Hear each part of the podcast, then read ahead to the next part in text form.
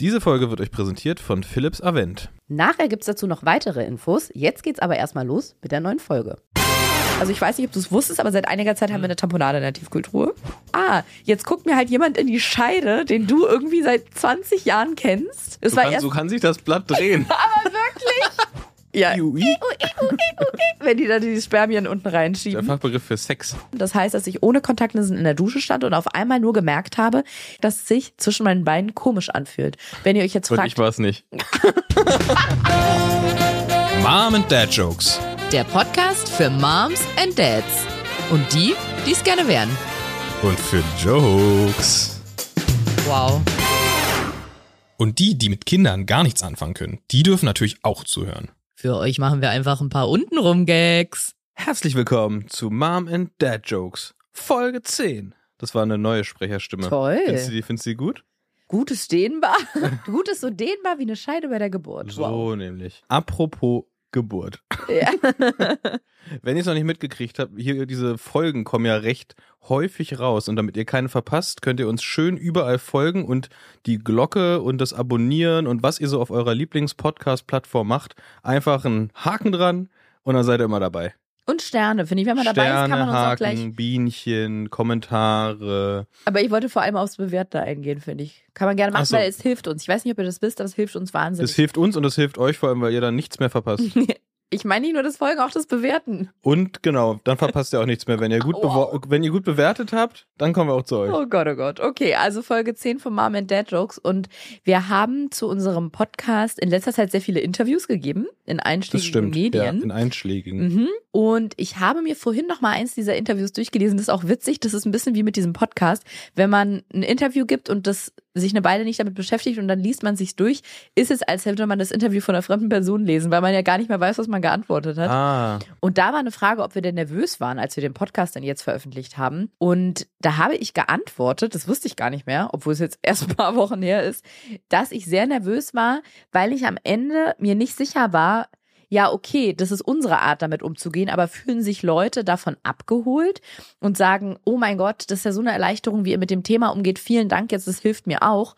Oder stoßen wir vielleicht voll vielen Leuten, die auch betroffen sind, vor den Kopf und die denken so, warum macht ihr euch die ganze Zeit lustig darüber? Jetzt redet doch mal ernst. Und da erinnere ich mich noch sehr gut, dass ich sehr nervös vorher war und so erleichtert, dass, also zumindest von den Nachrichten her, die wir sehr zahlreich pro Tag bekommen, das sehr, sehr vielen Leuten wohl gut gefällt, unsere äh, lockere Art. Ja. Unsere, wow, unsere locker, lustige Art und Weise. ja, das und vor allem ist es ja einfach unsere Geschichte, ne? Also es ist jetzt ja, also da, da könnte man jetzt auch nicht so viel dran verändern. Ich habe nicht Nee, letztens auch eine Nachricht ja. gekriegt von einem Bekannten, sage ich mal, der sehr spezialisiert auf den Bereich SEO und so weiter ist Mhm. und äh, angeboten Warte, hat. das musst du ganz kurz für Leute erklären, die es nicht wissen. Das ist so Suchmaschinenoptimierung. Genau, Ja? Search Engine Optimization. Mhm.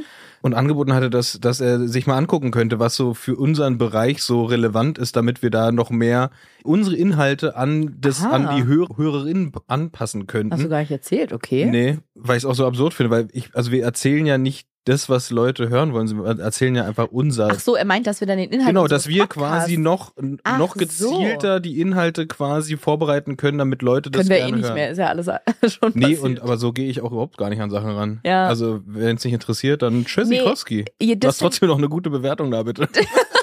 das stimmt, aber der Inhalt ist ja das eine, die andere ist die Art und Weise, wie man es erzählt. Und da war ich halt nervös. Ich war nicht nervös, so, dass jemand ja. unsere Geschichte scheiße findet. Also, wenn jemand unsere Geschichte scheiße findet, oh, Scheißgeschichte. Hätte da mal beim, nach dem dritten Versuch ein Kind gekriegt, Ja, wäre viel besser gewesen. nee, da kann, kann man nichts dran ändern. Da ist hier nichts dran zu rütteln. Aber die Art und Weise kann ja, kann man ja Kacke finden. Und ich glaube, das einzig Negative tatsächlich, was ich gelesen habe, das einzig Negative, was ich toll finde, weil oft ist es so, dass man ganz viel negatives Feedback bekommt und die Stimmen, die was Positives zu sagen haben, sind sehr klein und leise. Aber ich habe eine Nachricht bekommen von einer Weile von einer Hörerin, die geschrieben hatte, dass es ihr exakt so geht, wie wir es beschreiben, beziehungsweise sie sieht, findet sich in mich wieder und ihren Mann oder Freund in dir und dass ihr Freund es aber nicht hört, weil ihm sind es zu viele untenrum Gags immer. Ah, ja. Also es ist ihm zu Und wenn sie sagt, sie sieht ihren Freund in mir, dann auf eine homoerotische Variante oder ähm, sein Pimmel in meinem Po? bitte Was? dieses entspannte. Das hat sich, Ah ja, haben wir auch schon mal gesagt, bei Genau, allen ja. irgendwie wiedergefunden. Aber ja, das war auf jeden Fall interessant für mich, als ich das Interview durchgelesen habe. Das, das stimmt, das hatte ich total vergessen. So wie als ich das erste Mal darüber geredet habe, dass wir in Kinderwunschbehandlung sind vor, ja, das war ja ungefähr kurz, glaube ich, nachdem diese Folge, in die wir jetzt gleich reinspringen, entstanden ist, nachdem wir die aufgenommen haben, Ende November, also ein bisschen nach der Aufnahme dieser Folge. Und da ging es mir genauso. Da war ich auch so nervös und dachte, oh Gott, warum muss man mit sowas an die Öffentlichkeit gehen? Was sagen die Leute jetzt? Und sagen die jetzt, warum erzählst du das? Und ungefähr so habe ich mich vor der Veröffentlichung, glaube ich, dieses Podcast gefühlt. Du hast auch vor der Veröffentlichung die ganze Zeit geredet. dachte, oh Mann, warum erzählst du? Oh Mann, Bene, warum erzählen wir das So, denn alles? also so, so redet Ariana privat und wenn das Mikro angeht, ist plötzlich so ein Switch und dann kommt diese komische Radiostimme. Jetzt wundert sich niemand mehr, warum wir kein Kind zeugen Ja. können, wenn das die Bitte komm mal ins Bett. Eine letzte Sache noch, dann springen wir in die Folge. Und zwar, ich hatte ja jetzt schon ein paar Mal gefragt, wie machen das Leute, die festangestellt sind oder nicht so flexibel in ihrer Jobausübung sind? Und da hat ein paar geantwortet und die Nachricht von Kati möchte ich gerne vorlesen, von Katharina. Die habe ich nämlich gefragt, ob ich das verlesen darf und sie hat gesagt, sehr gerne. Und zwar schreibt sie, liebe Ariana, vielen Dank für euren tollen Podcast. Zu deiner Frage, wie nicht Selbstständige das mit den Terminen machen, kann ich sagen, dass das super herausfordernd war. Ich bin Lehrerin und kann dementsprechend nicht einfach Urlaub nehmen. Wir haben erstmal versucht, alle Termine in die Ferien zu legen, was aber trotzdem nicht immer geklappt hat. Für Termine innerhalb der Schulzeit musste ich Sonderurlaub beantragen. Dafür habe ich dann von meinem Chef einen dummen Spruch bekommen und war dann beim nächsten Mal halt krank. Es war super stressig, weil das Kinderwunschzentrum auch noch eine Stunde von uns entfernt war. Im Nachhinein frage ich mich, wie wir das eigentlich alles geschafft haben. Liebe Grüße, Katharina. Und ich finde, Lehrerin ist der perfekte Mhm. Beispielberuf, weil so wie ich mal zu dir gesagt habe, Bäckerin zum Beispiel Mhm. oder auch ein Bäcker. Der Mann, den Mann braucht man ja ganz oft auch bei den Terminen. Ja, ich habe bis jetzt meistens in Redaktion gearbeitet, beim Fernsehen oder beim Radio, wo ich fest angestellt war. Und da wäre das schon meistens irgendwie noch gegangen. Mhm. Da hätte man das noch irgendwie hingekriegt mit Urlaub, Überstunden abbummeln, halben Tag freinehmen oder manchmal wurde auch ein Auge zugedrückt, wenn man gesagt hat, dass man zum Arzt muss.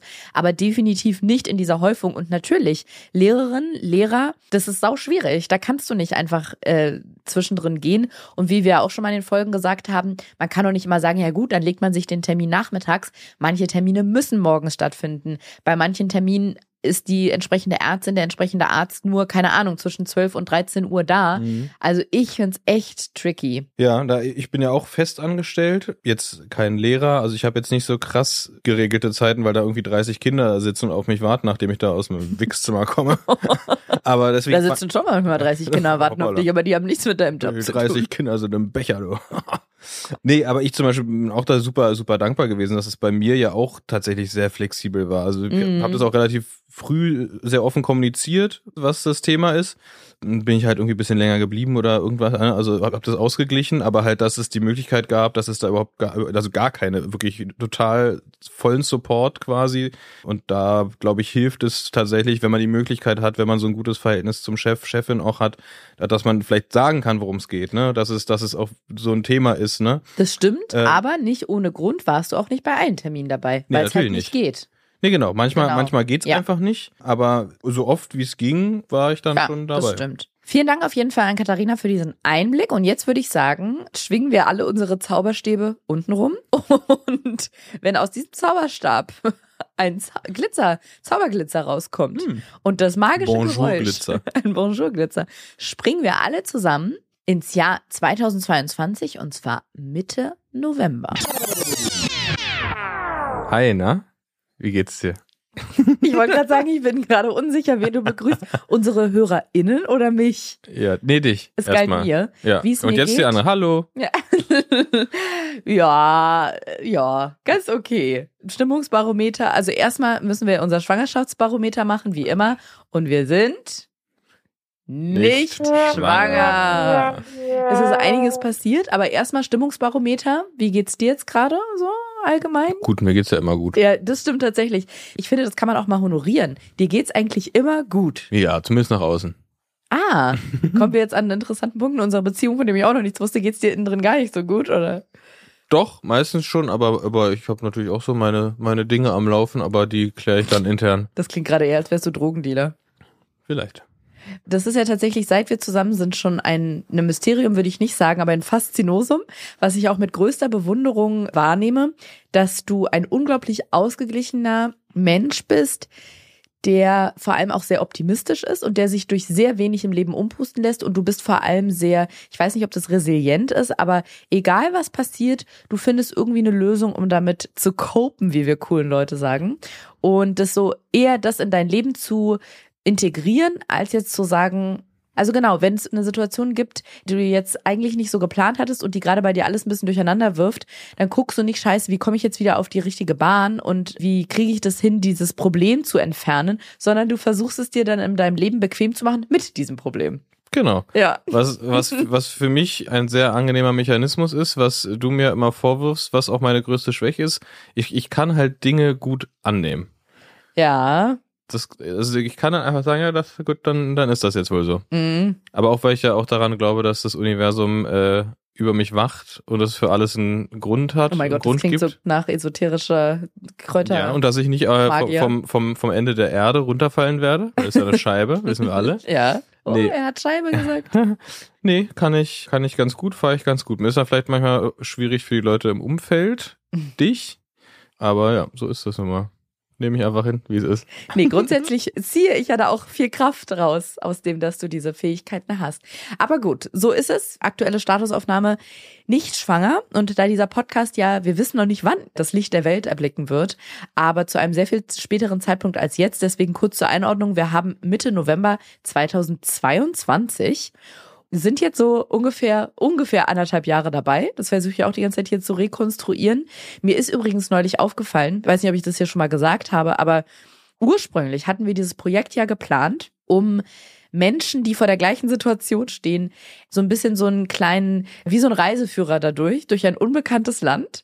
Also dieser ganze Weg dahin, diese, diese Journey. Weißt du, was es ist? Es ist ein, ist ein Travel-Vlog, wo nur gezeigt wird, wie die Leute packen.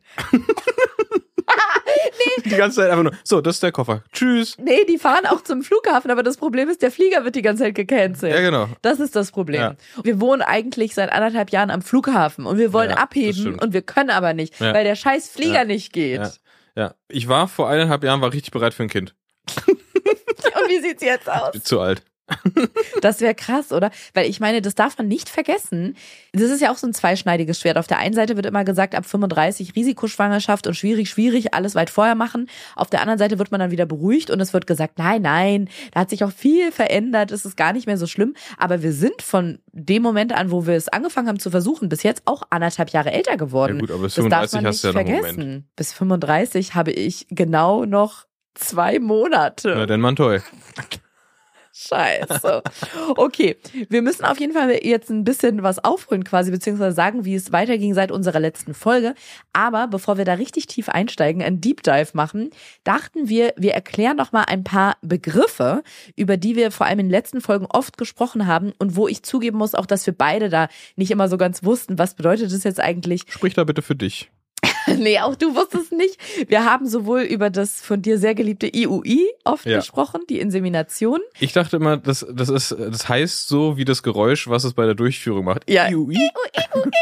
wenn die da die Spermien unten Der reinschieben. Fachbegriff für Sex. So, dann gibt es noch IVF und ICSI. Also es gibt noch äh, natürlich noch einiges mehr, aber das sind diese drei Wege quasi der künstlichen Befruchtung, wobei man ja assistierte Befruchtung jetzt mehr sagt. Es ist ja nicht künstlich, sondern es wird nur nachgeholfen. Hm. Das ist jetzt so Okay. gerade so der aktuelle woke Stand. Das heißt, bevor wir in diese Folge so richtig einsteigen, machen wir einen kleinen Ausflug und wollen einmal kurz darüber sprechen, damit wir alle auf dem gleichen Stand sind. Wir fangen mit IUI an. Das ist ja auch das niedrigschwelligste, sage ich mal, wenn man sagt, okay, man möchte eine assistierte Befruchtung, also etwas, was über den normalen Geschlechtsverkehr hinausgeht, dann ist das das. Das ist eine Abkürzung natürlich. Sie steht für intrauterine Insemination, also intrauterine, das ist das I und das U, Insemination, das ist das zweite I und ich dachte immer, das heißt intrauterine und ich habe mich schon immer gewundert, was das für ein komisches Wort ist. Na, das macht die Traute. ja, genau, so ein bisschen so. Gibt es nicht auch Traute? Ist es nicht so ein bisschen Altberliner, so alldeutsch für Mut? Traute? Sagt man das nicht? Kann Warte mal, das muss ich jetzt mal ganz kurz nachgucken. Hast du keine Traute? Ja, irgendwie nicht. so. Komm, klingt, klingt, rings a bell. Oder? Traute, warte mal, ich guck mal in unserem geliebten Duden, da steht Traute die, feminin, Substantiv, also Nomen, ein Na- Namenwort, Ein Hauswort. Umgangs... Wow, gibt's das? Hauswort? Ach so. Also habe ich es mir gemerkt. Warum? heute. Ach so, wegen Weil das Haus. Haus, ja. Wow. Umgangssprachlich veraltend. Jetzt steht, nein, es scheint tatsächlich ein Vorname zu sein auch. Traute. Ja, siehst du, muss die Steht hier als. Vorname. Und jetzt gucke ich mal bei der Bedeutung. Genau, innere Bereitschaft zum Entschluss, etwas zu tun, was Überwindung kostet. Keine Traute haben. Mhm. Er möchte etwas sagen, aber ihm fehlt die Traute. Ja. Was ich richtig absurd finde, weil es kommt ja offensichtlich von trauen, ne? Sich etwas Ja. trauen. Ja. Und daraus dann ein, ein äh, Adjekt, also nee, wow. Wenn man versucht, intelligent zu sein und es nicht Also, äh, daraus aus sich trauen, dann Substantiv zu machen, finde ich so lustig. Ich habe Ja. keine Traute. So, mir fehlt der Mumm. Ich habe keine Traute. Ich ich, sag's, sehr ich sag's, äh, Prophezeiung, Hashtag Traute, Jugendwort des Jahres. Ja, wirklich, Ja. kann ich mir gut vorstellen. Also, es heißt aber nicht Traute, wie ich immer dachte, bis zu dem Zeitpunkt, als ich es nachgeguckt habe, sondern intrauterine Insemination, was natürlich intra In rein. rein, genau, uterin Klingt wie ein schwedischer Vorname. in den Uterus. Ah, ja. Ähm, kommst du am Wochenende zu meiner Party? Traute und Uterine sind Ja. auch da. Ja, natürlich. Oder das wäre doch auch ein schöner Titel für ein Kinderbuch, wo man Kindern also assistierte Befruchtung erklärt. Ah, stimmt. Traute, und Uterine Ja. auf Kinderwunschreise. Ja. Und oh, weißt du, was das Tolle daran wäre? Das könnte auch gleichzeitig ein lesbisches Pärchen sein, um zu zeigen, Aus dass Schweden. auch ein lesbisches Pärchen meinetwegen aus Schweden oder eine ist aus Schweden, Uterine ist aus Schweden und Traute ist so eine Altberliner Göre, Ja. sage ich mal. Ja, So, ja, ne? Die ja, trägt die, die jetzt Herz auf der Zunge. Mhm. Aber ist auch so ein Berliner. Nicht nur das Herz. So, manchmal auch die Uterine. Ja, weil das Tolle daran. Das Tolle daran wäre, dass man auch gleich zeigen könnte, dass Familie, der moderne Begriff Familie nicht nur bedeutet Mama, Papa und zwei Kinder, sondern dass auch zwei Frauen zum Beispiel eine Familie gründen können. ja. So, ich finde das richtig schön. Traute Ja. und Uterine, das Kinderbuch für assistierte Befruchtung oder überhaupt für, für Deutsch-schwedische Freundschaft. deutsch-schwedische Freundschaft. Werbung. Ariana. Bene. Die wird's ja nicht entgangen sein. Ne? Ich bin ja so eine, man kann schon sagen, ich bin so eine Art Menschmaschine. Ne? Das ist, das ist ja Oh, das hätte ich jetzt anders ausgedrückt, aber kann man auch so Na, sagen. na, ist, kann man ja ehrlich sein. Durchs Radfahren habe ich natürlich, ähm, ich sag mal so, ich habe unfassbare Kräfte entwickelt, die natürlich auch sich in Muskeln äußern. Und ich habe ja. ähm, aufgrund dessen habe ich halt jahrelang immer nur Chinos getragen, weil ich halt relativ Krasse Mus- Beinmuskeln krasse hattest. Bein- und Arschmuskeln hatte. Und deswegen waren Chinos so von diesem, ne, dieser ballonige Schnitt, das war irgendwie immer ein bisschen angenehmer. Aber ich habe jetzt äh, doch wieder eine Jeans und die passt fantastisch. Mhm. Die passt wirklich richtig, richtig gut und ich bin sehr glücklich darüber, weil so langsam, so nach Jahren nur Chinos, äh, bin ich froh, jetzt mal wieder auf einer Denim zu sein. Und verrätst du den Leuten auch dein Erfolgsgeheimnis, was für eine, was für eine Jeans es ist? Okay, haltet euch fest. Ja. Ja, hält sich fest? Richtig? Ich- Also ich halt wie mich. am Lenker beim Ja. Fahrrad, ja? Armed Angels. Richtig. Und falls du dich erinnerst, du hast die Hose bestellt und als sie ankam und du sie angezogen hast, habe ich gesagt, die sitzt mega gut. Ja, das ist tatsächlich, und das ist, das ist für mich, äh, ist das irgendwie auch neu, muss ich ganz ehrlich sagen. Und deswegen sind wir auch besonders froh und stolz darüber, dass Armed Angels unser heutiger Werbepartner ist. Und Armed Angels ist ein Kölner Modelabel, dessen Mission es ist, Produkte herzustellen, die Menschen erstmal lieben. Das finde ich schon mal sehr, sehr wichtig. Und die am wenigsten schädlich für den Planeten sind. Jetzt fragt ihr euch natürlich, okay, wie machen die das denn? Zum Beispiel, die Jeans sind hergestellt ohne gefährliche Chemikalien und mit nachhaltigeren Materialien als konventionelle Jeans, wie zum Beispiel Bio-Baumwolle und recycelte Baumwolle. Und Armed Angels bietet mit Detox Denim Jeans an, die mit verantwortungsbewussten Methoden hergestellt werden. Das heißt, Armed Angels tut nicht nur etwas für euch mit fantastischen Produkten, sondern auch für den Planeten. Und ich finde das mit den Produkten, das beschränkt sich bei Armed Angels überhaupt nicht auf die Jeans, also auf die Detox Denim, sondern bei allen Sachen. Wir haben relativ viele. Wir haben von Socken über Jeans, So Pullover, geilen Shirts. Hoodie habe ich auch, so einen richtig Ja. schönen, der ist Haben wir richtig viele geil. so Produkte. genau, man stabil. merkt irgendwie die Wertigkeit. Man merkt es an den Stoffen schon, dass es Ja. irgendwie sind, sind schwere Stoffe und nicht so schn mal eben schnell hergestellte. Die halten lange. Es gibt tolle Farben. Ja. Begeisterung. Begeisterung ist hier Bege in der. Begeisterung pur. Und wir wissen ja alle, Nachhaltigkeit kommt ja nicht durch den Einzelnen oder die Einzelne. Und ist ja schön, dass wir überzeugt sind. Aber damit ihr euch auch überzeugen könnt, haben wir noch was kleines Spezielles für euch. Nämlich den Code MOMDADJOKES15. Ich werde das jetzt hier für euch buchstabieren. Ihr schreibt alles groß, ja? Alles groß. Ihr macht Caps Lock an und macht M-O-M-D-A-D J-O-K-E-S 1,5. Für 1,5 macht ihr Caps Lock wieder aus, weil sonst ist es das Fragezeichen, Ausrufezeichen. Oder Mom, Mom Dad Jokes 15. Genau, Mom Dad Jokes 15 und damit spart ihr bis zum 17.03. 15% auf alle Armed Angels Produkte, natürlich ausgenommen von Sale-Produkten, das kennt man ja. Geht dafür einfach auf Armed Angels und das jetzt nochmal deutlich, Armed Angels, also A-R-M-E-D, angels.de und browse da mal so durch. Und alle Infos und den Link findet ihr wie immer auch in den Shownotes. Werbung Ende. Also intrauterine Insemination ist die komplizierte Beschreibung für den Vorgang, dass der Samen in den Uterus eingebracht wird, also in die Gebärmutter. Und das ist ja auch das, was wir gesagt haben, dass wir das erstmal machen, bevor wir gleich zu den schweren Geschützen, zu denen du gleich kommst, bevor wir IVF oder ICSI, je nachdem, was dann vonnöten ist, ausprobieren. Das ist IUI, kurz im Volksmund Insemination. Kommen wir weiter zu IVF. Genau, die IVF ist die meistens wahrscheinlich die nächste Stufe und IVF steht für In vitro Fertilisation und alle wissen jetzt schon, ah, in vitro, da findet wahrscheinlich was in einem Glas statt.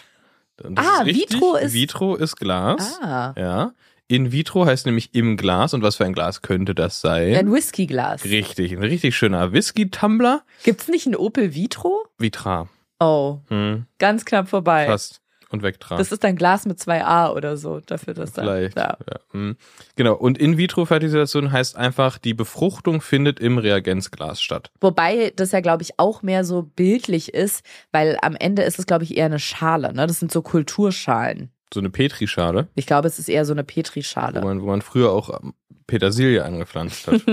Ja, deswegen heißt es Petrischale. Und so zum Ablauf, zumindest das, was, womit ich mich jetzt bis jetzt schon beschäftigt hatte, ist bei IVF meistens, dass es eine Stimulationsphase gibt. Das heißt, eine erste Phase zu Beginn des Zyklus, sprich ab, ich glaube, Tag zwei der Periode, ein Hormon gespritzt wird, um die Follikelreifung zu unterstützen. Also, dass da normalerweise wächst ja immer nur ein, in den meisten Fällen zumindest nur ein Follikel, eine führende Eizelle heran und dass dort gleich mehrere, also sehr, sehr viele heranreifen. Dann gibt es eine Punktion, also einen kleinen Eingriff, eine OP unter Narkose, wo diese ganzen Eier, die dann sich dann entwickelt haben, quasi geerntet werden. Da werden die abgesaugt. Da wird dann im Labor geguckt, welche davon intakt sind. Und die werden dann mit den Spermien zusammengebracht in dem von dir angesprochenen Vitro im Glas oder in der Petersilienschale.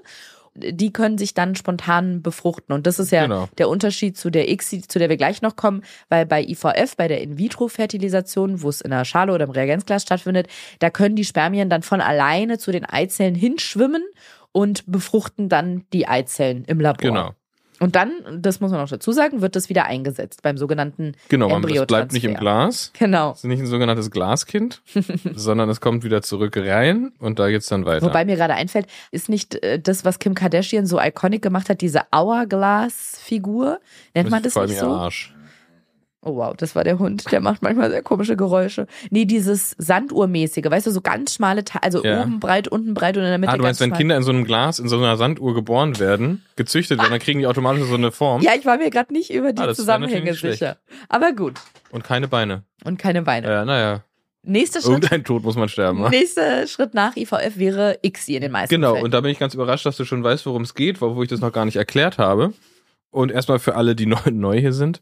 ICSI, nicht XI, sondern ICSI. ICSI. Aber es ist natürlich auch eine Abkürzung, die man schnell falsch schreiben kann. Aber wenn man weiß, worum es geht und was es bedeutet, dann schreibt man es nicht mehr falsch. Aber es ist auch gut, dass wir eine Abkürzung gemacht haben, denn es bedeutet intrazytoplastische Spermieninjektion. Mhm. Ähm, und das C kommt wahrscheinlich von, die wissen, dass ich gerne kytoplastisch sage und deswegen haben sie das mit einem C gemacht, aber, oder, oder aus dem Englischen, ich weiß es nicht, oder aus dem Lateinischen. Ist auf jeden Fall ähnlich wie die IVF, außer dass bei der ICSI-Behandlung eine einzelne Samenzelle zur Eizelle hinzugefügt. Also die wird ausgewählt, ja, geht da so ein relativ strenges Casting durch, Recalls, diverse Recalls. Vor Dieter Bohlen musste Ja. meistens einmal vorschwimmen. Dieter Bohlen und Heidi Klum, einfach Mhm. um alle Talente zu beweisen. Und dann wird diese einzelne Samenzelle wieder zur Eizelle hinzugegeben. Eigentlich alles so, wie ich es gerade bei der IVF beschrieben habe, nur, dass man mit so einer Kanüle, glaube ich, ist das, mit so einer Hohlnadel, das ist auch eine geile Beleidigung oder im Streit so, wenn einer was extrem Dummes macht. Also angenommen, du vergisst was und ich sag, Mann, das nervt mich so krass, nie kannst du dir was merken, du dumme Hohlnadel. Ich dachte, du Ixi-Kind. Aber was soll das aussagen, du Ixi-Kind? Du würdest nicht, oh nein, Ja. das klingt so gemein, du wurdest nicht, naja, eigentlich wurdest du ja sehr gezielt gezeugt. Ja, Ja. du Ixi-Kind als Beleidigung. Nee, ich finde du blöde Hohlnadel. Find Ja, ich irgendwie Hohlnadel. Blöde Hohlnadel. Aber was würde, was würde Hohlnadel als, also was würde das quasi als Beleidigung aussagen? Naja, dass du dumm, also dass du Sachen Hohlen- vergisst. Ja? So, Und ja, man ist ja groß, da ist ja, kannst du ja ganze Sachen mit reinhauen. Große Sachen. Naja, aber sie ist, hat vor allem, besteht sie aus sehr, sehr viel Loch. So wie manche Frauen. Aber sie, sie, sie transportiert aber auch sehr viel. Ja, das stimmt. Aber Ja. äh, vor allem besteht sie aus Loch. Ja. So. Und wenn man sagt ja auch zu jemandem, du bist hohl, wenn der nicht so ganz, Das stimmt, ja. äh, wenn er etwas unterbelichtet ist. Hm. Ja, naja, Na auf gut. jeden Fall ist der Ablauf fast gleich zur IVF. Und deswegen wird es in den allermeisten Fällen benutzt, wenn das Spermiogramm vom Mann nicht so gut ist. Ich glaube, es gibt noch andere Gründe, aber vor allem, wenn die Spermien nicht so beweglich sind und es nicht aus eigener Kraft schaffen, sich mit einer Eizelle quasi zu verbinden, dann werden sie mit einer Nadel direkt in die Eizelle eingebracht, sodass, wenn man so will, Eizelle und Spermium gar keine andere Chance haben, als Ja. sich miteinander zu verschmelzen. Es sei denn natürlich, da kommt es dann auch nochmal zu Das Schwierigkeiten. ist wie, wie heiraten im Mittelalter. Ja, es ist eine Zwangsehe. Ja, es ja, ist tatsächlich, werden die gezwungen. Das waren die drei assistierten Befruchtungsmöglichkeiten. Und übrigens, mich hatte nämlich meine Schwester neulich gefragt, ob das alles nicht mega teuer ist. Da habe ich nämlich mit ihr drüber geredet, wegen der Medikamente und dieser Off-Label-Geschichte, weil wenn Medikamente nicht für das benutzt werden, für das sie eigentlich vorgesehen sind, muss man die ja unter anderem dann selber bezahlen. Und ich habe meiner Schwester dann noch so ganz großspurig erklärt, nee, nee, äh, bis jetzt ist es noch gar nicht teuer. Ich muss tatsächlich nur diese Off-Label-Medikamente selber bezahlen. Der Rest scheint eine Kassenleistung zu sein. Ich habe ehrlich gesagt mit dem Kinderwunschzentrum nie so richtig drüber geredet, aber die wollen immer nur meine Krankenkassenkarte haben und haben bis jetzt noch nie gesagt irgendwie, das müssen sie jetzt selber zahlen oder haben mir eine Rechnung ausgehändigt. Und ich meinte dann zu meiner Schwester, nee, das scheint bis jetzt alles Kassenleistung zu sein. Ja, bis zum letzten Mal, bis zum letzten Besuch beim Kinderwunschzentrum. Da haben sie mich nämlich dann plötzlich gefragt, möchten Sie unsere Rechnungen per Post oder per E-Mail haben? Hm? Oh. Ja, vielleicht ging es ja auch nur darum, wenn wir später jetzt die größere vielleicht, Behandlung vielleicht musst du ja auch machen, nur ne? einfach irgendwie so ein Häkchen setzen. Im Ja, System. genau. Das kann tatsächlich sein, dass wenn wir jetzt Insemination oder IVF machen Mhm. oder wie auch immer, dass sie dafür das schon mal hinterlegen müssen. Oder es gibt einfach irgendwann eine dicke, richtig fette Endabrechnung und sie sagen auf einmal, ja, also die Rechnung über 6.800 Euro, die würden wir ihnen dann, wie sie sich das gewünscht haben, per Mail schicken. Kann man dann auch von dem, quasi von dem Geschäft wieder zurücktreten? Ich weiß es nicht, da muss man das Kind vielleicht Oh. zurückgeben. das Dann, wäre äh, übel. dann würde ich Ihnen das hier lassen. Ja. Ja. Ja. Aber irgendwie hatte ich ein lachendes und ein weinendes Auge, weil meine Schwester mich eben erst kurz davor gefragt hat, ob das nicht alles super viel kostet und ich noch so großkotzig gesagt habe, nee, das scheint im Moment alles Kassenleistung zu sein. Ja, und dann fragen sie, wie ich die Rechnung haben möchte. Aber na gut. Kommen wir zu unserem Status, zu unserem Verlauf, zu dem, was passiert ist. In der letzten Folge haben wir erzählt, dass ich diese Gebärmutterspiegelung hatte und auch was die Ergebnisse waren. Genau, der Eileiter ist verschlossen und die Ärztin, mit der wir die Nachbesprechung hatten, die hatte uns empfohlen oder hatte gesagt, die meisten Paare entscheiden in dem Moment, wo noch nichts wirklich ja schwerwiegendes vorliegt, sich erstmal für eine Insemination. Da meinte sie, ist so der Durchschnitt drei Versuche, dass wenn es dreimal nicht geklappt hat, in drei Zyklen und dann in den meisten Fällen weitermacht mit IVF. Da dachten wir, das ist unser Plan. Dann starten wir erstmal mit Insemination, bis wir einen kleinen Vorfall hatten. Und zwar zwei Tage nach diesem Eingriff. Es war Wochenende. Und ich weiß noch, dass wir nach Meinem meinem Wochenende Sonntag war's. Genau, es war Sonntag und ich weiß noch, dass wir nach meinem Eingriff spazieren waren und ich bin ganz langsam gelaufen und du hast mich gefragt, ob ich Schmerzen habe und ich habe noch zu dir gesagt, nee, Schmerzen nicht, es ist nur irgendwie unangenehm und wenn ich es nicht besser wüsste, ich habe es auch noch so zynisch gesagt, wenn ich es nicht besser wüsste, würde ich sagen, dass die da bei mir unten so einen Wattebausch drin vergessen haben. So fühlt es sich irgendwie an, so ein leichter Druck beim Laufen und irgendwie unangenehm und ziehend, aber kein richtiger Schmerz. Ja, und es wäre ja auch nicht unwahrscheinlich gewesen, dass du da irgendwelche Schmerzen oder irgendwas Das merkst. stimmt. Das war ein Eingriff. Genau. Das wäre wär jetzt nicht völlig atypisch gewesen. Genau. Die Anästhesistin hat ja extra noch zu mir gesagt, ich kann auch Schmerzmittel nehmen. Und da dachte ich, ja gut, es ist halt irgendwie unangenehm untenrum. Das dachte ich ja zwei Tage lang nach dem Eingriff und den ganzen Samstag und den ganzen Sonntag und bin dann am Sonntag duschen gegangen. Man muss ja sagen, ich habe wahnsinnig schlechte Augen. Ich trage Mhm. immer Kontaktlinsen. Außer natürlich beim Schlafen und beim Duschen. Das heißt, dass ich ohne Kontaktlinsen in der Dusche stand und auf einmal nur gemerkt habe, und das sind jetzt sehr intime Erzählungen hier, aber dafür ist dieser Podcast ja da, um mit Tabus zu brechen, euch zu zeigen, was alles zu so einer Behandlung, zu so einer Scheißbehandlung dazugehört, habe ich auf einmal gemerkt, dass es sich zwischen meinen Beinen komisch anfühlt. Wenn ihr euch jetzt Und fragt, ich war es nicht. obwohl, wenn es mit dir zu tun hat, fühlt es sich auch eher komisch an. wenn ihr euch jetzt fragt, wie, was meinst du denn mit komisch? Ja, das hat sich plötzlich so angefühlt, als würde da was raushängen. Und wenn wir schon in einer, in einer erfolgreichen Kinderwunschbehandlung wären und ich wäre schon neun Monate schwanger, äh, würde ich sagen, so fühlt es sich vielleicht an, wenn eine Nabelschnur raushängt, weil so ungefähr hat sich das angefühlt. Und ich habe mich erst erschreckt und dachte, hängt mir da irgendwie Toilettenpapier oder so, was total absurd wäre, das nach ein paar Minuten duschen.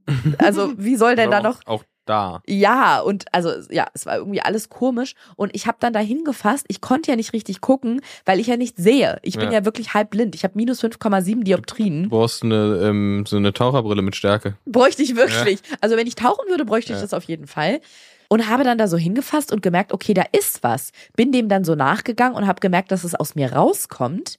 Da ist mir schon richtig schlecht geworden, weil ich in dem Moment, es hat auch so eine ganz komische, es hat sich nicht wie was Stoffiges angefühlt, sondern eher wie sowas, ja, es hätte auch Haut oder so sein Mhm. können. Da ist mir schon so leicht schlecht geworden und dann habe ich ein bisschen dran gezogen und gemerkt, es gibt einen Widerstand. Das war der Moment, wo ich wirklich fast ohnmächtig geworden bin. Wo du mich ich- auch gerufen hast, ne? Genau. Dann habe ich einfach das Wasser in der Dusche ausgemacht und bin vom Bad schnell ins Schlafzimmer und habe mich aufs Bett gelegt, habe mir noch so einen Bademantel oder Handtuch oder sowas genommen, schnell mir das übergeschmissen, mich aufs Bett gelegt, weil ich gemerkt habe, wenn ich das nicht mache, kippe ich um.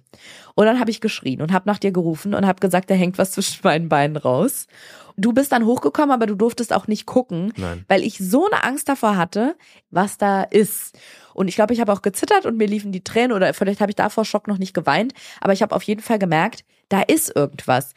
Hab dann irgendwann tief durchgeatmet, bin dann nochmal ins Bad zurückgegangen alleine, hab das Handtuch weggelegt, hab mir die Brille aufgesetzt und hab gesehen, okay, da guckt was raus, was in seiner ursprünglichen Form, oh, also an der Stelle kleiner Disclaimer oder Triggerwarnung. Also es wird nicht allzu schlimm, die Erzählungen jetzt, aber wenn ihr übersensibel seid mit Blut oder gerade isst, dann skippt vielleicht ein paar Minuten. Dann habe ich also die Brille aufgesetzt und habe einmal da unten nachgeguckt und habe gesehen, dass mir da unten was raushängt, was in seiner ursprünglichen Version wahrscheinlich mal weiß war, aber blutdurchtränkt war. Und durchs Duschen auch nass geworden ist und so aufgequollen ist. Also selbst beim Hingucken hatte es irgendwie was Nabelschnurartiges. Ich glaube, dass es schon Indien nass war. Also ich glaube, also klar durchs Duschen auch nochmal, aber es war da, also Blut ist ja auch nass. Das wird ja vorher nicht. Das stimmt, aber es hing natürlich dann beim Duschen auch eine Weile lang im Wasser. Ja. Aber du hast recht, nur eigentlich der unterste Teil. Ja. Ich habe ein bisschen dran gezogen, das hat auch funktioniert, aber dieses Bild, dieser Anblick davon, dass ich mir sowas langes, Mhm. blutiges rausziehe, nicht weiß, was das ist, überhaupt nicht davon wusste, dass da überhaupt ein Fremdkörper in mir drin ist und es dann immer wieder so einen Widerstand gab, wo ich auch mir nicht sicher war, habe ich jetzt Schmerzen oder nicht und dann noch die Vorstellung, dass da vielleicht auch was festgenäht ist, weil ich wusste, dass es manchmal der Fall sein kann, Mhm. dass bei bestimmten Operationen kann es auch mal mit ein, zwei Stichen festgenäht werden, damit es an Ort und Stelle bleibt. Der hat wieder dafür gesorgt, dass ich fast ohnmächtig geworden bin. Also habe ich mich schnell wieder aufs Bett gelegt und dann weinend zu dir gesagt, ich kann nicht und da ist irgendwas und ich, du darfst aber auch nicht gucken, du darfst auch nicht ziehen und ich weiß nicht, was das ist. Und, da- dabei muss man auch ganz kurz, wenn Mhm. ich da kurz einhaken darf, lagst du in deinem, was hattest du? Du hattest ein Handtuch, glaube ich, um und aber ich habe deine deine Beine ja gesehen Mhm. und da war halt auch überall Blut. Ach echt? Ja, und da ah, so, das oh, wusste ich ja, gar okay. nicht mehr. Also ich habe wirklich einen richtigen Schock gehabt und wusste auch nicht, ob das so sein soll.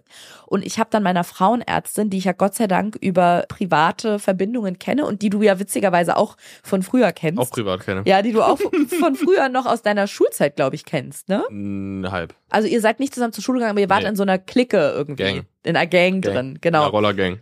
Das Absurde ist auch, ich weiß gar nicht, ob wir das in diesem Podcast überhaupt schon mal erzählt haben, dass sowohl du für sie als auch sie für dich aus dieser Gangzeit ja noch Spitznamen habt. Ja.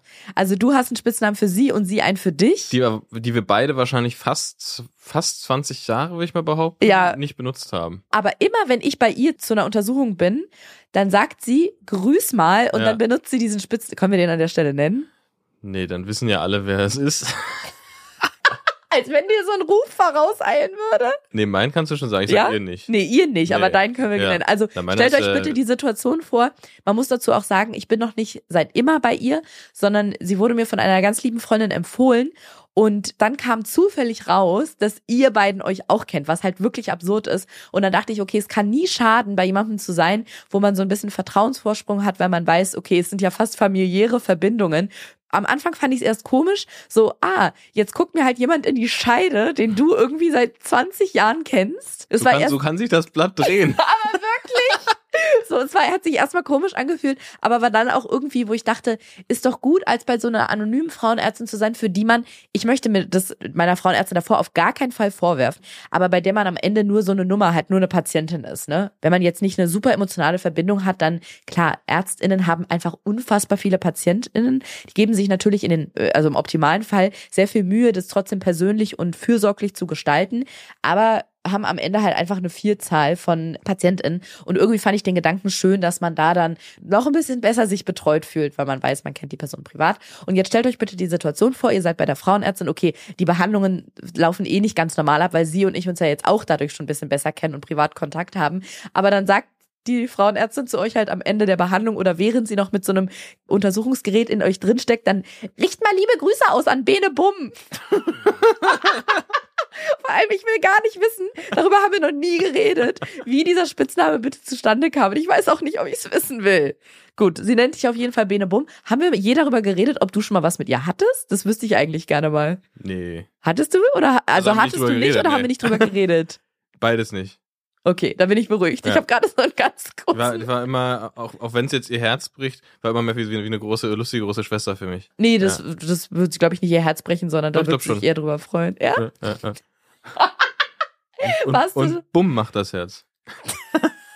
Ist ja das Absurde, ne? Ich habe aus der Richtung den Spitznamen Bene Bumm gekriegt und aus Mhm. einer anderen, also völlig unabhängig davon, Bum Bum Bene. Stimmt, das ist auch noch ein Spitzname von dir. Ganz komisch. Bene Bum und Bum Bum Bene. Ja. Wobei Bum Bum Bene kommt, weil du das Eis so gerne isst oder gegessen hast, ne? Das weiß man nicht mehr so genau. Mhm. Ob es am Sprinten auf dem Rad liegt oder auf am Eis, weiß ich nicht. Es ist auf jeden Fall ein so tief verwurzelter Spitzname, dass es, glaube ich, sogar in deinem Rad eingraviert ist, ne? In deinem Rennrad. Na, nicht eingraviert ins Rad, aber es steht drauf, ja. Ja. Oben auf, ja. Na doch, es ist in ein Teil Ja, eingraviert. ja, in ein Teil eingraviert. Ist ja. in ein Teil Ja. eingraviert, genau. Ja. Bin ich in ein Teil eingraviert? Nein. Werde ich hier in einen Teil eingraviert sein? Okay, alles klar, ich wollte es ja nur wissen. Jedenfalls ist das der Grund, warum ich die private Handynummer meiner Frauenärztin habe und habe ihr sofort geschrieben und habe sie gefragt, ob sie telefonieren kann, weil ich Hilfe brauche. Bis sie geantwortet hat, es hat ein bisschen gedauert und in der Zeit habe ich schon mal meine Mutter angerufen, Tränen überströmt, also ich, nicht meine Mutter. Ja, weil man muss auch sagen, also so eine, so eine Weile auf ein Telefonat zu warten, während einem irgendwas aus der Ja, Scheide hängt und ja. die Beine blutig sind und so, es dauert halt schon lange dann. Das Schlimme ist, ich hatte nur wenige Optionen, weil Kinderwunschzentrum hat sonntags einfach zu. Ja. Und eine andere Option, das ist ehrlich gesagt die einzige, die mir noch eingefallen wäre, wäre ins Krankenhaus zu fahren, in Ja. die Ambulanz und zu sagen, ich hatte vor zwei oder drei Tagen einen Eingriff und mir hängt jetzt was unten raus. Ja. Aber in meiner Vorstellung, ich wäre kein Notfall gewesen und es ist Sonntag. Und ich glaube, Sonntag überlegen sehr viele Leute, die schon seit einiger Zeit mal einen etwas geröteten Mückenstich haben, ach, das lasse ich mal doch heute mal in der Ambulanz nachgucken. Sprich, wahrscheinlich Wartezeit von drei bis fünf Stunden. Von daher dachte ich, es wäre vielleicht einfacher, das mit meiner Frauenärztin auf dem privaten Wege zu klären oder meiner Mutter, die ich halt in der Zeit angerufen habe und die äh, total besorgt auch war. Die arbeitet ja auch im Krankenhaus und sie war eher bestürzt als besorgt, weil sie meinte, sie geht sehr stark davon aus, dass das eine Tamponade ist, die mir nach der OP eingesetzt wurde, um die Blutung aufzusaugen, aber dass man die mir entweder hätte entfernen müssen oder mich darüber aufklären, dass ich die selber entfernen muss. Und die meinte, dass sie auch sehr stark davon ausgeht, dass es nicht festgenäht ist. Und ich habe aber gesagt, solange ich nicht mit der Frauenärztin noch gesprochen habe, traue ich mich halt nicht, Mhm. da irgendwie dran zu rütteln. Na, weil So. du auch ein ziemlich, also es ging, es war ja ein Punkt, wo es nicht weitergeht. Mhm. Du hattest ja einen Widerstand, der jetzt erstmal so leicht nicht zu überwinden war. Das heißt, Genau. man wusste ja gar nicht genau, Ja. was der Stand da ist. Genau. Und dann nach einiger Zeit hat meine Frauenärztin sich zurückgemeldet und geschrieben, dass sie im Kino ist. Und ich habe gefragt, um 11 Uhr vormittags. Und sie meinte, ja, im Kinderkino mit Live meinem Goals, Kind. ey. Schönen Sonntagvormittag ins Kino. Erstmal Paw Patrol 3 angucken oder Geil. so. Ja. Ja, genau. Und dann hat sie Shoutout gesagt, und dann hat sie geschrieben, what the fuck? Die haben wahrscheinlich vergessen, dir eine Tamponade zu entfernen, aber ich melde mich gleich nochmal. Und als der Kinofilm dann beendet war, hat die mich sofort angerufen. Ich habe mich natürlich auf privaten Wege schon bei ihr bedankt, aber falls sie das hier je hört, das ist wirklich was, was ich so krass schätze, weil das ist einfach ihre Freizeit. Und auch wenn du sie privat kennst oder ich sie mittlerweile privat kenne und sie wirklich eine ganz, ganz tolle Ärztin ist, finde ich, es ist einfach ein Einsatz über die Maßen am Sonntag. Errei oder ich wollte erreichbar zu sein, da konnte sie sich gar nicht gegen Ich wehren. wollte gerade sagen, du hast sie privat belästigt. Nein, aber ich habe das so krass geschätzt einfach und tue ich auch immer noch, dass sie sich dann die Zeit genommen hat dafür Hm. und hat mich angerufen und hat gesagt, okay, ganz ruhig.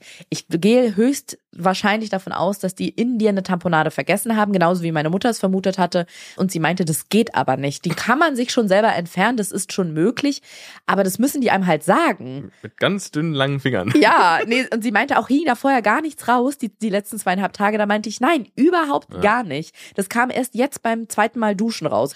Genau, und dann hat sie gesagt, okay, pass auf, setz dich jetzt mal auf den Badewannenrand, versuch dich ganz doll zu entspannen und dann drück ruhig so ein bisschen mit, schieb so ein bisschen mit. Da konnte ich gleich mal eine, eine kleine Geburt üben. Genauso habe ich es dann auch gemacht, mich auf diesen Badewannenrand gesetzt, tief durchgeatmet. Ich hatte sie dann nicht mehr am Telefon. Ich meinte, ich melde mich dann, aber ich musste mir einen Podcast anmachen, weil der mir das Gefühl von Normalität gegeben hat. Was hast du gehört zum, zum Tamponade raus? Ich glaube, es war Baywatch Berlin. weiß ich nicht mehr Die genau. alten Tamponadenzieher, ey. Ja, ich weiß es nicht mehr. genau. Die drei Hohlnadeln. Die drei Hohlnadeln habe ich mir, glaube ich, angemacht. Ich wollte nicht mal Musik hören, sondern ich wollte, dass es so normal wie möglich ist. Und irgendwie dachte ich, es ist noch beruhigender, wenn ich dabei so alte weiße Männer hören rede. Reden höre. Alter, So. hast du gesagt. Hab mich auf den Badewannenrand gesetzt, hab tief durchgeatmet, hab dann dieses Ding natürlich auch gesehen, was wirklich wie so eine Nabelschnur aus mir raushing, hab langsam gezogen, musste mich immer wieder beruhigen und ich habe wirklich halt so rausgedrückt, halt wie ich mir eine Geburt Ja. vorstelle, so und hab dann musste ich eine- zwischen hab ich eine Frage Mhm, zu? Gerne, immer gerne. Ich hatte noch nie eine Tamponade in mir Mhm. und ich habe tatsächlich auch noch nie ein Kind geboren. Mhm. Krass, beides krass. Und wir sind ja auch tatsächlich unterschiedlich gebaut in unseren Unterleibern. Le Leier- Du und ich oder Männer und Frauen? du und ich und Männer und Frauen Okay. in dem Falle dann Mhm. auch. Könnte ich das auch so, könnte ich die, könnte ich das auch rausdrücken? Ist also, oder gibt's das gar nicht, weil es das einfach gar nicht gibt Oh, bei das mir? ist eine sehr gute Frage. Also ich glaube zu einem bestimmten Punkt ja. Es gibt ja zum Beispiel auch, machen viele Frauen Beckenbodenübungen. Genau, nach einer Geburt, damit sich da alles wieder ein bisschen zusammenzieht. Viele Frauen haben ja auch nach Geburten zu kämpfen mit. ich probiere das ähm, gerade, ehrlich gesagt. Ich weiß nicht, ob es Blasenschwäche ist, aber das hat ja auch damit zu tun. Eine Freundin von mir zum Beispiel, die ist lange nach der Geburt, ich glaube über zwei Jahre, konnte die, wenn die Trampolin gesprungen ist, ist ihr immer Pipi rausgekommen, weil die das selbst da noch nicht wieder richtig halten konnte. Das ist krass, das würde ich halt nicht merken, weil ich einfach nicht Trampolin springe. Wow. Es ist so ein Hobby von ihr, dass die, das ist einfach so ein. Das, ey, Das ich so muss sagen, ich kenne mittlerweile voll viele, die einen Garten haben. Es muss ja nicht immer ein Haus sein, aber irgendeine Art von Garten, dass die für die Kinder ein Trampolin haben, wenn die Kinder alt genug sind. Kenne ich echt viele. So eine, diese Ey, großen stimmt, das Trampoline mit den Boden Netzen eingelassen? drumherum. Das, will jetzt ich. nicht. Das will ich. Ja? Ohne Netz. Aber im Boden eingelassen. Dass man da so einen Okay. Schwung rauf und einen Pool, wo man dann so mit, also aber versetzt, dass man Schwung Mhm. auf das Trampolin springen kann Mhm. und dann in den Pool. Mhm. Das, Toll. ja, sehr geil. Gut, jedenfalls. Also ich glaube, Männer haben auch Beckenboden. Ich, ich bin mir jetzt gerade unsicher, aber ich glaube, Mhm. Beckenboden haben Männer auch. Und klar, du kannst es da unten auch ansteuern, aber es gibt ja äh, so das, sagen wir mal, die letzten fünf Meter von den 100 Metern, also die Scheidenmuskulatur anspannen, das könnt ihr natürlich nicht.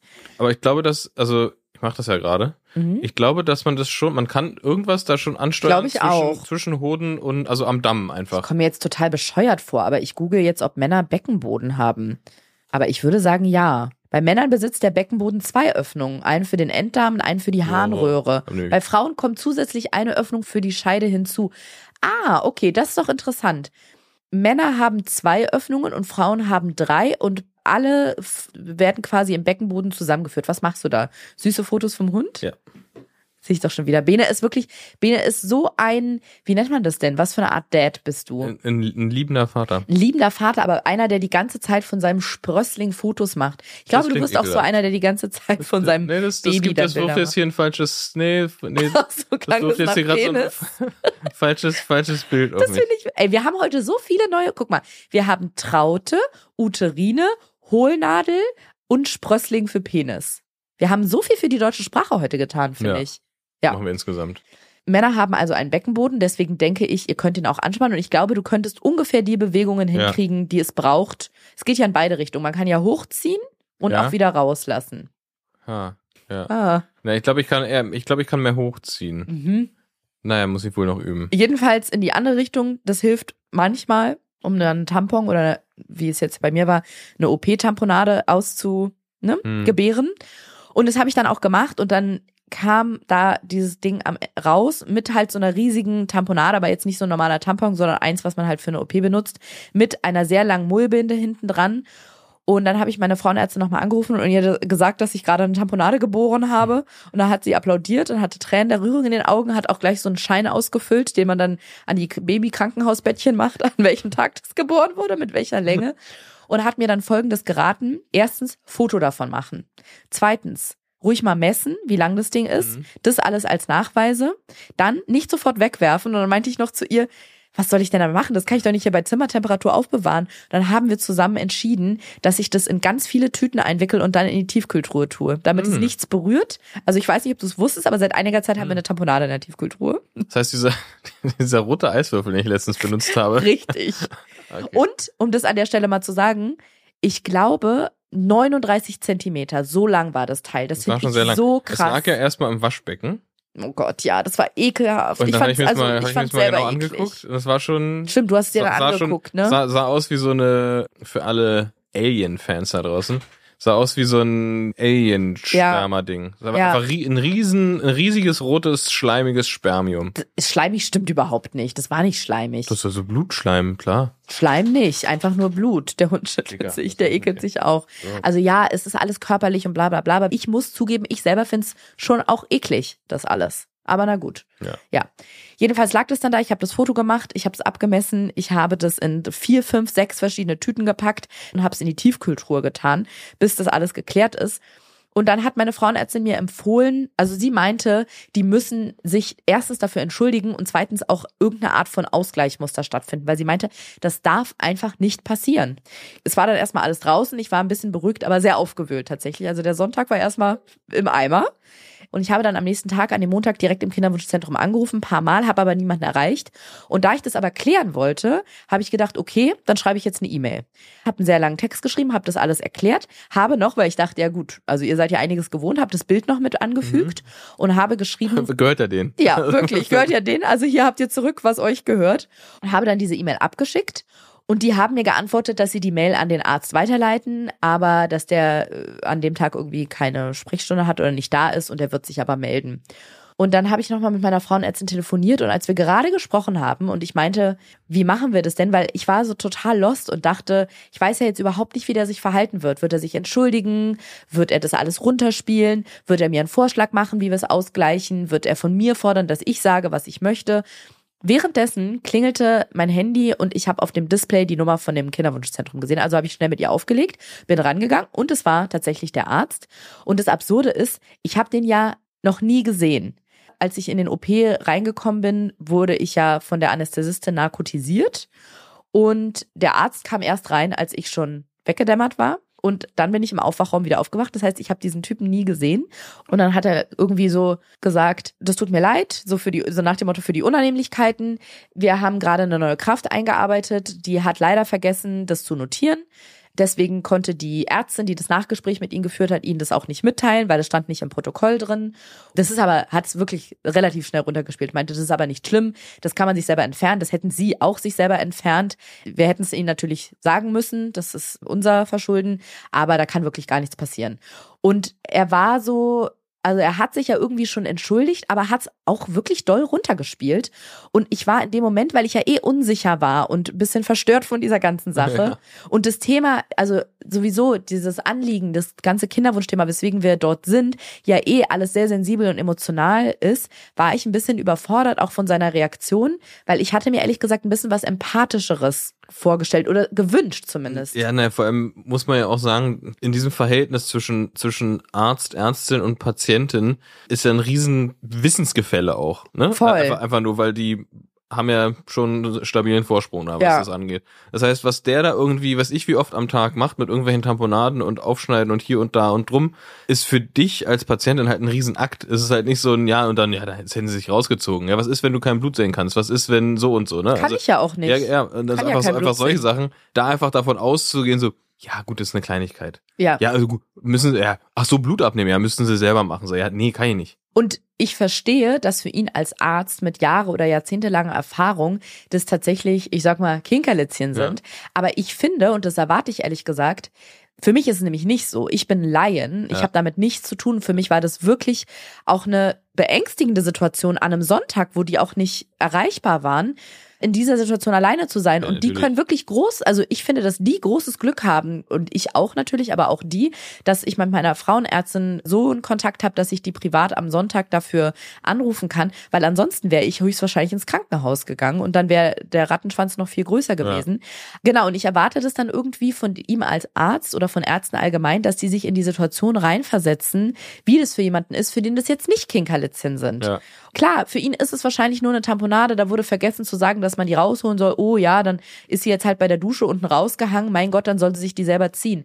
In dem Moment, ich wusste nicht, was ist das? Ich wusste nicht, ist es festgenäht? Ich wusste nicht, darf ich über diesen Widerstand hinaus Ja. Das Ding rausziehen? Ich wusste nicht, kommt das Blut von der OP noch? Also ist es okay, dass es da ist? Oder habe ich mir gerade damit was aufgerissen? Muss ich jetzt vielleicht ins Krankenhaus gehen? Sollte das versorgt werden? Und mit all diesen Fragen war ich komplett alleine an diesem Sonntag. Und ich war aber, die Sicherheit, die ich jetzt habe, die habe ich erst, weil ich mit Freunden und Bekannten gesprochen habe, die ÄrztInnen sind. Unter anderem meine Frauenärztin und meine Mutter, die im Krankenhaus arbeitet. Oder halt noch mit einigen Leuten, die sich da auskennen. Durch die habe ich erst diese Sicherheit quasi erlangt, dass es absolut nicht okay ist, was da passiert. Mhm. Die haben einfach was Gravierendes, wirklich grob fahrlässiges falsch gemacht. Das hätte nicht passieren dürfen. Und die sind auch in der Pflicht, sich zu entschuldigen und das auszugleichen. In dem Moment war mir das alles aber noch nicht klar. Und ich war so das kleine Mäuschen auch am Telefon.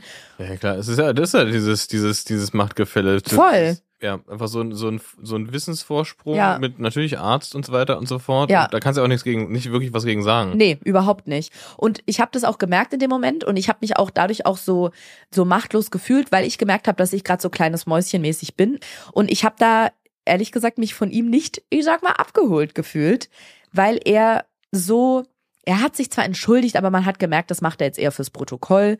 Und ansonsten war er so ein bisschen, was wollen Sie denn jetzt noch? Und mein Gott, das ist nur eine Tamponade. Also das hat er nicht so gesagt, aber das schwang irgendwie so mit.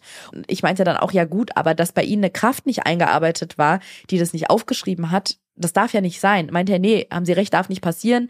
Irgendwie so, hat er sowas nach dem Motto, ja, manchmal geht dann halt bei jemand, der neu in dem Gebiet ist, auf dem Gebiet ist oder der halt noch nicht so lange da arbeitet, dann was schief und so, ne, kann passieren.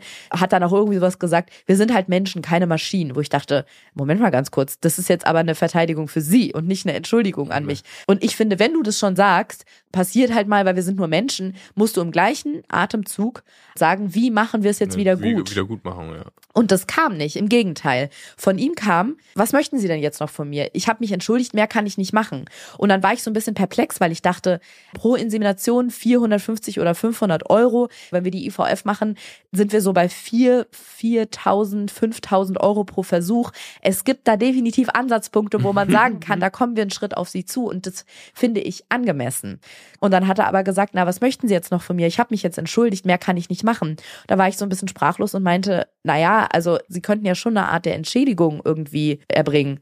Es hatte mir meine Frauenärztin so gesagt, dass wenn ich damit jetzt vor Gericht gehen Mhm. würde oder ihnen anzeigen würde oder was auch immer, ist es grob fahrlässig gewesen, was da passiert ist. Ich hätte eine Infektion bekommen können, das kommt ja auch noch dazu, ne? Ja. Wenn das jetzt nicht da rausgeploppt wäre Ja. beim Duschen, wann das sonst rausgekommen wäre, das hätte sich auch infizieren können, ich hätte eine Blutvergiftung kriegen können, alles Mögliche. Und da habe ich dann auch zu ihm gesagt und meinte, naja, es hätte auch weitaus schlimmer verlaufen können. Ich habe natürlich auch Glück gehabt, aber sie auch, dass ich das so früh bemerkt habe. Und dann hat er so einen auf einfühlsam gemacht und hat gesagt, naja, schauen Sie mal, jetzt nur mal angenommen, ich möchte Ihnen das gar nicht unterstellen, aber angenommen, Sie würden jetzt damit vor Gericht gehen. Das Ding war zwei Tage drin, da ist nichts passiert. Sie hätten das auch noch drei Wochen drin haben können, da hätte nichts Schlimmes passieren können. Sie würden nichts bekommen. Ja, das heißt, er hat mich dann auch noch, ich sag mal, toxic gegaslightet, slash durch die Blume eingeschüchtert, indem er mir gesagt hat, dass ich auch rechtlich quasi keine Handhabe gegen ihn habe. Das hat mich natürlich noch mehr Ja, verunsichert. Dann hat er so großväterlich gesagt, machen Sie sich doch mal Gedanken, machen Sie mir einen Vorschlag. Ich weiß nicht, was Sie sich da vorstellen, ob Sie jetzt also wirklich, ob sie jetzt sagen, so ein, 200 Euro, das würde meine Unannehmlichkeiten dafür ausgleichen. Oder sie sagen mir einen bestimmten Betrag, den spende ich dann an gemeinnützige Organisationen. Machen wir es doch so, sie überlegen sich das in Ruhe und dann melden sie sich bei mir, brauchen sich auch gar nicht äh, stressen, melden sie sich in ein, zwei, drei Wochen, wann auch immer sie sich bereit fühlen und sagen mir das. Und ich habe mich in dem Moment so an die Wand gedrängt gefühlt und wusste auch überhaupt nicht, was ich jetzt verlangen kann und war auch irritiert davon, dass er nicht selber was vorschlägt, dass ich gesagt habe, okay, dann melde ich mich nochmal, weil in dem Moment wusste ich mir nicht anders zu helfen. Mhm. Und habe dann gedacht, okay, es ist immer gut bei sowas, das erstmal so stehen zu lassen, sich zu besprechen oder das auch selber nochmal sacken zu lassen und dann nochmal frisch auf die Ja. Person zuzugehen. Ja, und so sind wir erstmal verblieben. Das war dann erstmal der aktuelle Stand. Und ich habe danach natürlich meine Frauenärztin angerufen, um mit ihr dieses Gespräch durchzusprechen, zu analysieren, was sie mir geraten hat und wie wir weitergemacht haben. Und wie es erstmal noch merkwürdiger wurde und noch unschöner und mich fast dazu bewogen hat, das Kinderwunschzentrum zu verlassen oder zu wechseln, das würde ich sagen, erzählen wir dann in der nächsten Folge. So machen wir es. So machen wir es. Und wenn ihr ein komisches Gefühl habt zwischen den Beinen, mal lieber nachtesten. Mal ziehen. Lieber nicht. Fragt bitte vorher jemanden, der sich damit auskennt.